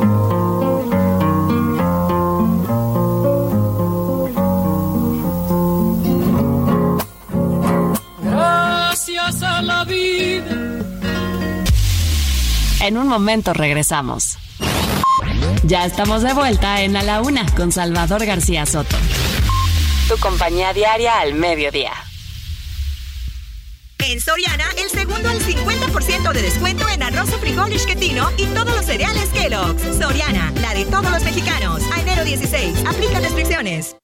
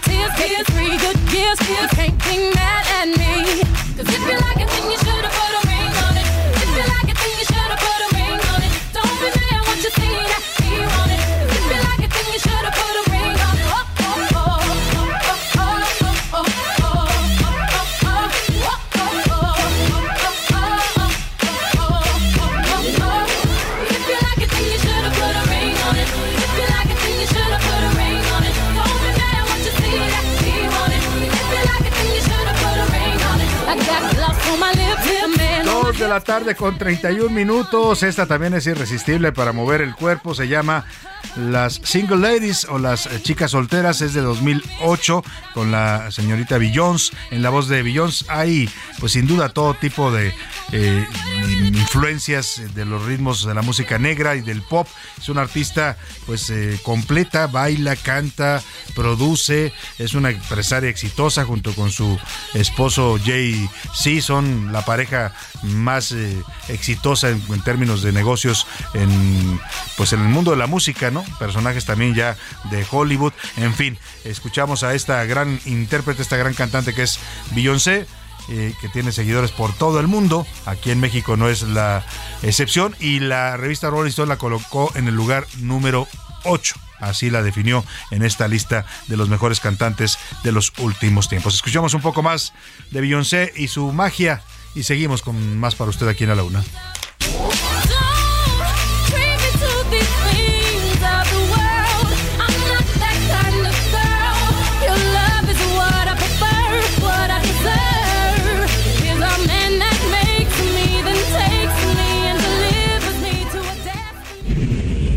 A la una, con Salvador García Soto. El ojo público. En A la Una tenemos la visión de los temas que te interesan en voz de personajes de la academia, la política y la sociedad. Hoy escuchamos a Emilio Rabaza en La Cuerda del Ciudadano. El ojo público.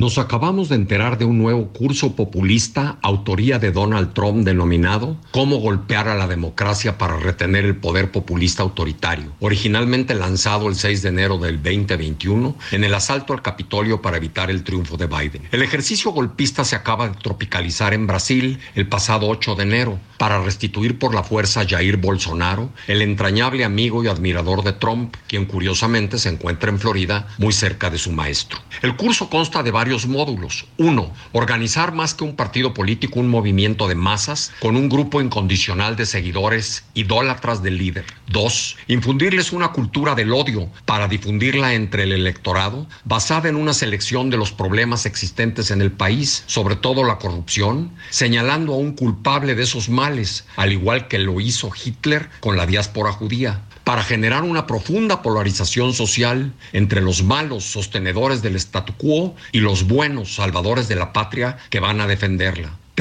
Llegar al poder por la vía democrática y una vez en él, iniciar un proceso corrosivo de desmantelamiento institucional al interior de la democracia. Cuatro, el líder deberá encargarse personalmente de desacreditar al sistema electoral y difundir la mentira de un fraude ante la posibilidad de perder las elecciones. Cinco, si pierde su reelección, deberá desconocer el resultado y jamás reconocer al triunfador, incluso abstenerse de asistir a su toma de posesión, como lo hizo Trump en la de Biden y Bolsonaro tampoco fue a la de Lula. Seis, encauzar a una turba radical de golpeadores sin presencia de líder para que se lancen en contra de las sedes de los poderes constitucionales, Capitolio en Estados Unidos y Congreso, Presidencia y Corte en Brasil, causando todo tipo de destrozos, hasta el recinto principal que deberá ser tomado por la fuerza. No importa si hay muertos o heridos en este brutal asalto. El curso se imparte en Maralago. Su instructor estrella es Steve Bannon, ex estratega de Trump. Su alumno más destacado es Eduardo Bolsonaro, hijo de Jair. En un evento de la Conferencia Política de Acción Conservadora, CEPAC por sus siglas en inglés, celebrado en México el 18 y 19 de noviembre pasado, Bannon alertó sobre un supuesto fraude electoral en Brasil y dijo, cito, el pueblo brasileño deberá luchar como lo hizo el estadounidense tras la derrota electoral. Fin de cita acusó al presidente Lula de delincuente transnacional y llamó a los golpistas luchadores por la libertad. El curso golpista de Trump ya tuvo dos ejercicios prácticos, en Estados Unidos y en Brasil, y aunque no logró su objetivo, derrocar al poder legítimo, no deja de preocupar su difusión en el mundo. ¿Fue casualidad el hecho de que la CEPAC haya tenido a México como sede de su última reunión? ¿Es un aviso para el 2024? Le saluda con afecto Emilio Rabaza Gamboa, docente investigador de la UNAM. A la una, con Salvador García Soto. Dos de la tarde con 36 minutos. Seguimos con más para usted aquí en A la Una. Escuchaba con atención, como siempre, al doctor eh, Emilio Rabaza, con sus reflexiones siempre interesantes. Y esto que dice es de la mayor relevancia. Se refería a esta reunión de la CEPAC, se refiere a, a este comité de ultraderecha que se reunió en México hace poco. Vino eh, entre ellos el ideólogo del trompismo, que es el señor Steve Bannon. Estuvieron aquí reunidos en Santa Fe, convocaron a líderes de ultraderecha de varias partes del mundo. Ahí estuvo el señor Eduardo Verástegui, que es el, el líder de la ultraderecha en México. Y este curso golpista, pues efectivamente lo acabamos de ver en, en, Brasil, aplicado tal y como lo hicieron en el Capitolio de los Estados Unidos. ¿Cuál era esta, eh, esta CEPAC, este organismo de ultraderecha que se reunió aquí en México, José Luis? Salvador, se reunieron justamente el 18 de noviembre, hubo toda una cumbre que fue un fin de semana, lo recordamos, y como bien lo decías, fue organizado por el señor Eduardo Verástegui, que es el representante de esta organización, Sí. la CEPAC, en nuestro país, y además era la primera vez que se hacía esta reunión en nuestro país, en México. ¿Pero qué significa CEPAC, ah, la? CEPAC, eh, ahorita te lo voy a decir, también es la el Centro de Ultraderecha Internacional, es que está en inglés, recuerden, internacional, y bueno, pues la versión México, que fue la que se reunió aquí, es MX, ¿no? La CEPAC MX, y bueno, pues es este grupo precisamente que se reunió y que se reunió en noviembre de este año para ya lanzar oficialmente la ultraderecha y darle cara a la ultraderecha en nuestro país. Dios nos libre de los ultraderechas. Ya con los de ultraizquierda tenemos, ¿no? Que están hoy gobernando el país. Mire, los extremos nunca son buenos, ¿eh? Yo personalmente siempre creo que hay que apostar más a lo social y pero hacia el, más hacia el centro, no irnos a los extremos, pero mm, porque eso siempre siempre es, es gente radical y, por lo tanto gente que no piensa necesariamente en el beneficio de las mayorías, sino en su propio beneficio. Ahí dejemos el tema y vámonos ahora a otro asunto importante. México acaba de ganar no, no me refiero al fútbol, no se emocione usted, ahí es difícil darle esta noticia, pero acaba- acabamos de ganar como país en una disputa en el marco del Tratado de Libre Comercio con México, con Estados Unidos y Canadá. Ya sabe que tenemos varias disputas, como dicen varios, eh, eh, varias cosas en el horno en este tema del TEMEC. México está siendo cuestionado por Estados Unidos y Canadá en la política energética, eh, pero México también previamente y Canadá juntos habían cuestionado a Estados Unidos por las reglas de origen para la industria automotriz. Tenemos una industria automotriz que funciona desde el Suchiate hasta eh, pues el norte de Canadá, ¿no? Porque toda to- en este Tratado de Libre Comercio es uno de los ejes troncales del intercambio comercial en nuestra industria automotriz. Y entonces México había México y Canadá cuestionaron que Estados Unidos les exigiera que algunas autopartes que se fabrican normalmente en México y en Canadá para mandarlas a la industria de fabricación en Estados Unidos de autos, pues que les exigía que fueran 100% todo hecho aquí en la región. Y entonces eso batallaba México porque hay productos que tienen sí componentes regionales, pero también tienen componentes de otras partes del mundo. Y ahí eh, México impugnó esta decisión. Se refieren a autopartes como el motor, como las computadoras de los autos, como varias partes fundamentales. Y finalmente, en un panel que se llevó a cabo en el TEMEC, le han dado la razón a México y a Canadá, por lo cual Estados Unidos deberá aceptar autopartes fabricadas en México y en Canadá que tengan hasta el 75% de componentes regionales. Pero esto nos lo explica mucho mejor Verónica Reynolds, la importancia de este triunfo de México y Canadá en el marco del TEMEC. Te saludo, Verónica, ¿cómo estás? Muy buena tarde. Hola Salvador, buenas tardes. Pues ayer se dio a conocer que México y Canadá ganaron a Estados Unidos el panel sobre la interpretación de las reglas de origen del sector automotriz bajo el amparo del capítulo 31 que corresponde a la solución de controversias bajo el TEMEC. Ello luego de que el panel dio a conocer el informe final de dicha controversia. El panel determinó que el TEMEC permite a los fabricantes de vehículos considerar a las partes esenciales de un vehículo terminado, como lo son el motor, la transmisión, la carrocería, etcétera, como originarias. Ello una vez que por separado dichas autopartes hayan cumplido con el porcentaje mínimo de contenido regional de 75%, utilizando las metodologías alternativas que el mismo tratado establece. Así que la Secretaría de Economía informó que México iniciará un proceso de diálogo y cooperación con sus socios comerciales para la atención del informe final.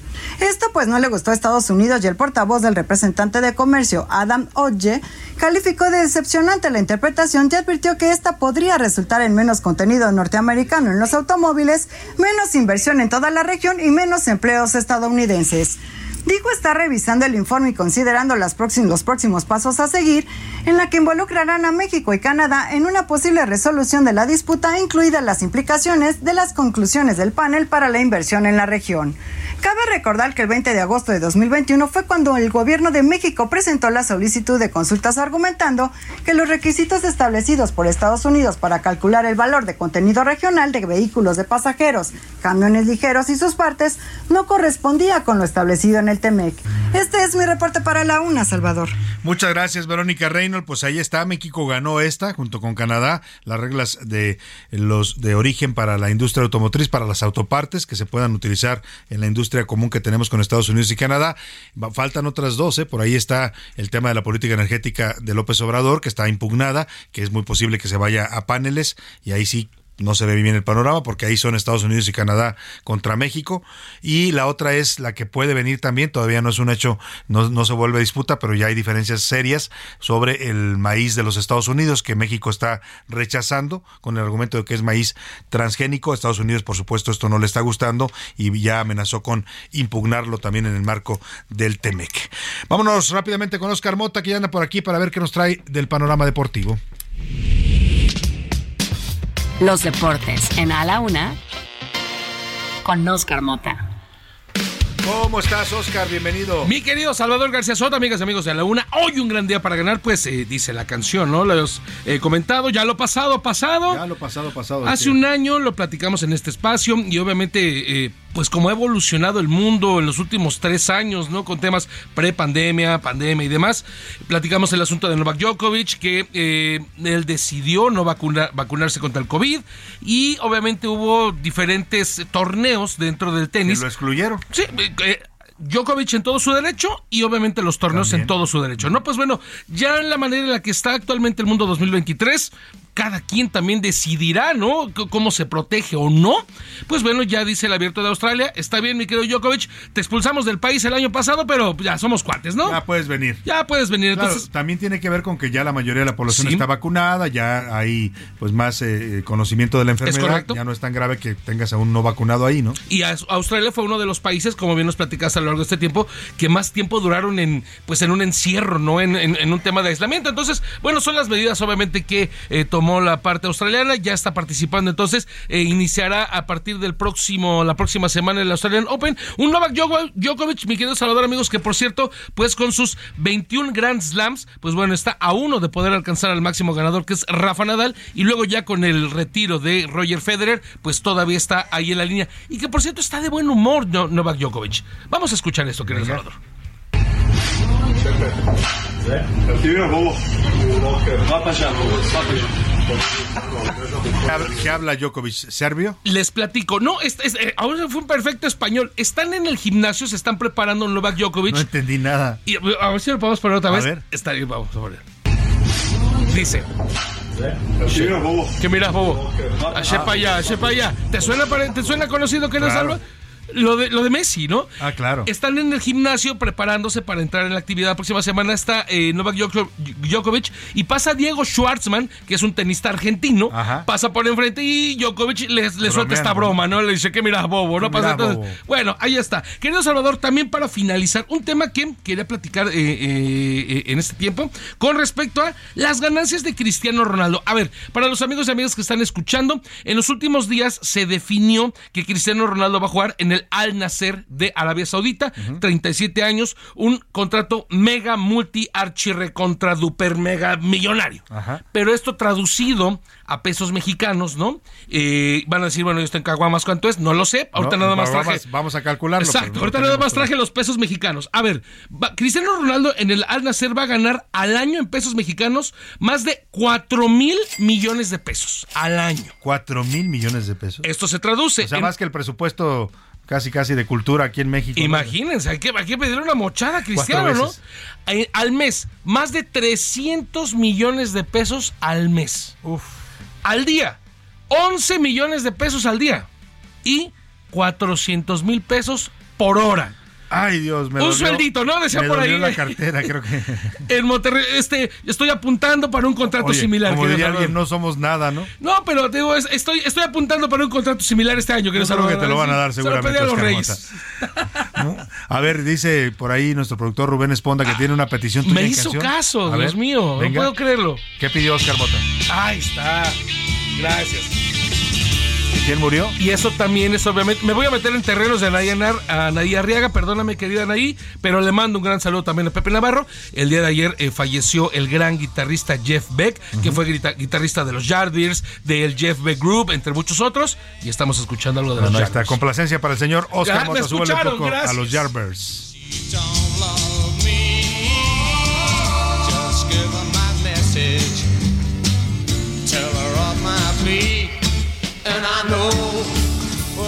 Bueno, pues ahí está esta complacencia musical y vámonos a otros temas importantes. Le anunciaba que ya se formalizó la pues el, el, hecho de que la alianza PRI, PAN y PRD van a llevar como candidata a la señora eh, Alejandra del Moral en el Estado de México y también en Coahuila al candidato Manuel o Manolo Jiménez, como lo conocen allá. Y a partir de esto, hoy los dirigentes de estos tres partidos que conforman la alianza PRI, PAN y PRD se reúnen y ahí el dirigente nacional del PAN hace un anuncio interesante. Dice que a partir de que el PRI ha definido y ha decidido los candidatos eh, en el Estado de México, en el caso de Alejandra del Moral y de Coahuila, el señor Manolo Jiménez, eh, pues al PAN y al PRD le corresponderían, tendrían mano para decidir al candidato a la presidencia de la República en 2024 y también el candidato o candidata a la jefatura de gobierno de la Ciudad de México. Para hablar de este tema, hago contacto precisamente con el dirigente nacional panista, Marco Cortés. ¿Cómo está, Marco? Qué gusto saludarlo. Buenas tardes.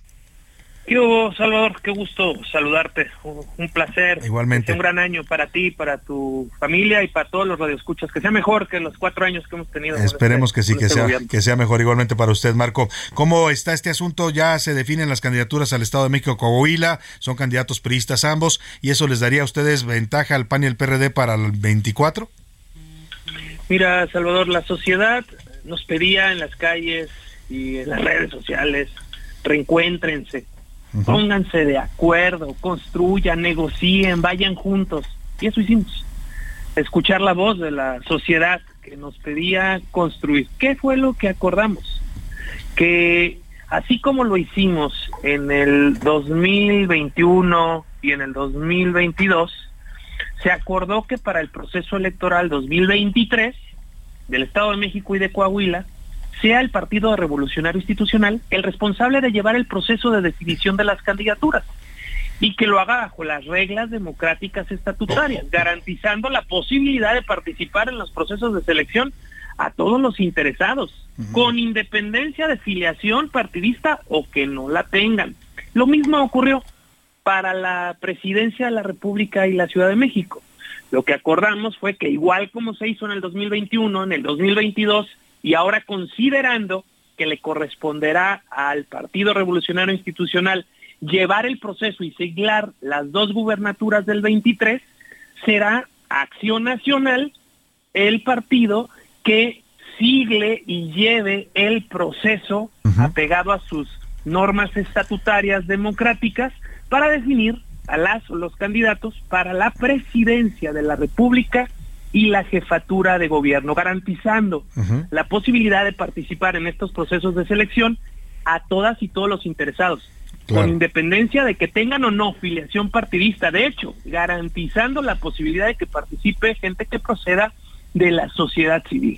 Interesante, es decir, que la posibilidad, y esto entiendo que ya lo están, ya lo aceptaron tanto el PAN como el, perdón, el PRI como el PRD, no quiere decir que el candidato vaya a ser un panista, Debo, sino que... debo ser muy claro, mi A ver, querido sí. Salvador. Este es un acuerdo de rumbo al 2024 Ujú. que se aprobó, por eso trasciende las dirigencias de nuestros propios partidos. Este acuerdo se aprueba en el pleno del Consejo Nacional del PAN y se aprueba en el pleno del Consejo Político del PRI, en estos dos partidos Ya está aprobado. que tenemos este gran acuerdo de que nosotros los vamos a acompañar y por ello ellos siglan y desarrollan el proceso en el 2023 de las dos gubernaturas que hay elección este año y Acción Nacional sigla y lleva el proceso a- con apertura para toda la sociedad y para todos los interesados para la definición de la candidatura a la Claro. presidencia de la República y de la Ciudad de México. Y con esto, mi querido Salvador, lo que estamos haciendo es darle viabilidad de triunfo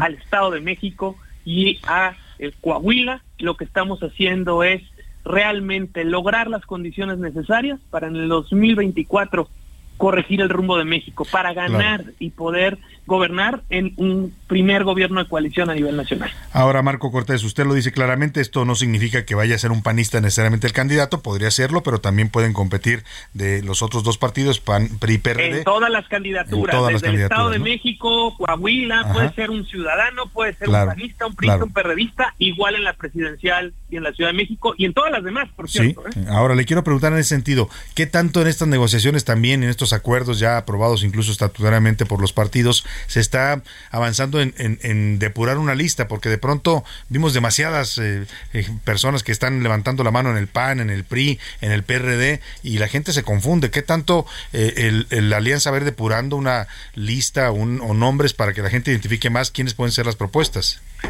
Será la propia sociedad.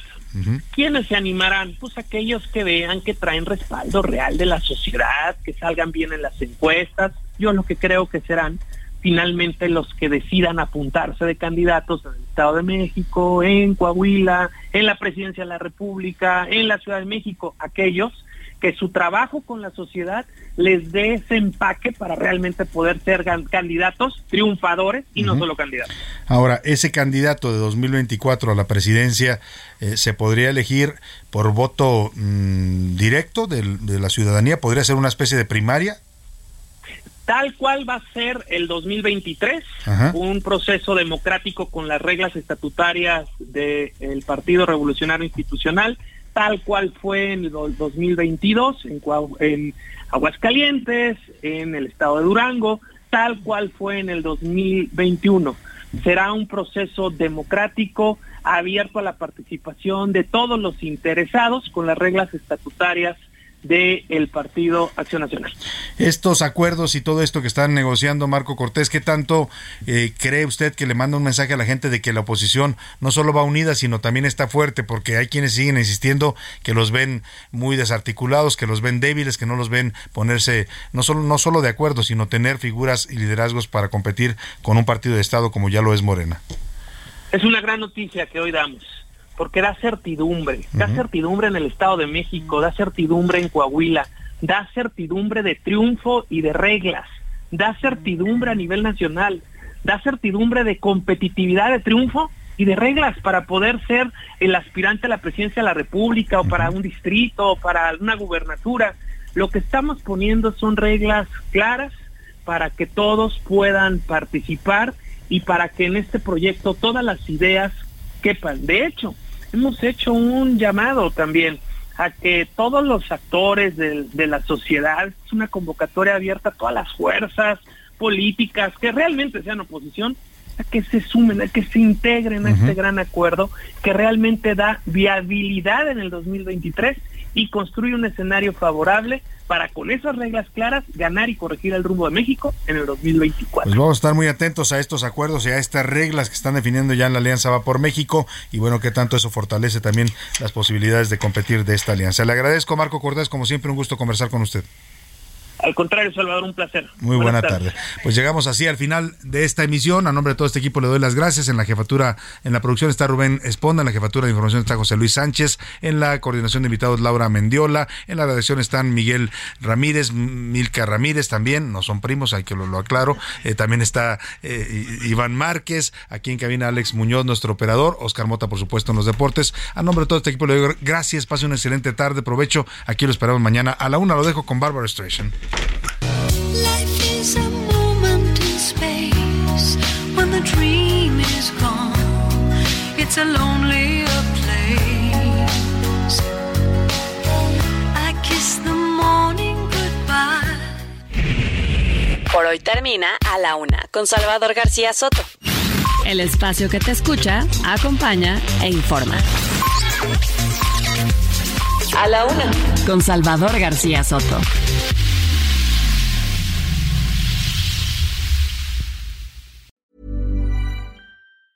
Tired of ads barging into your favorite news podcasts?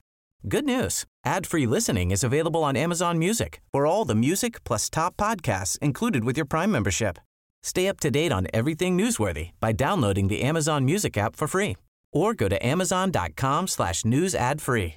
That's amazon.com slash news ad free to catch up on the latest episodes without the ads.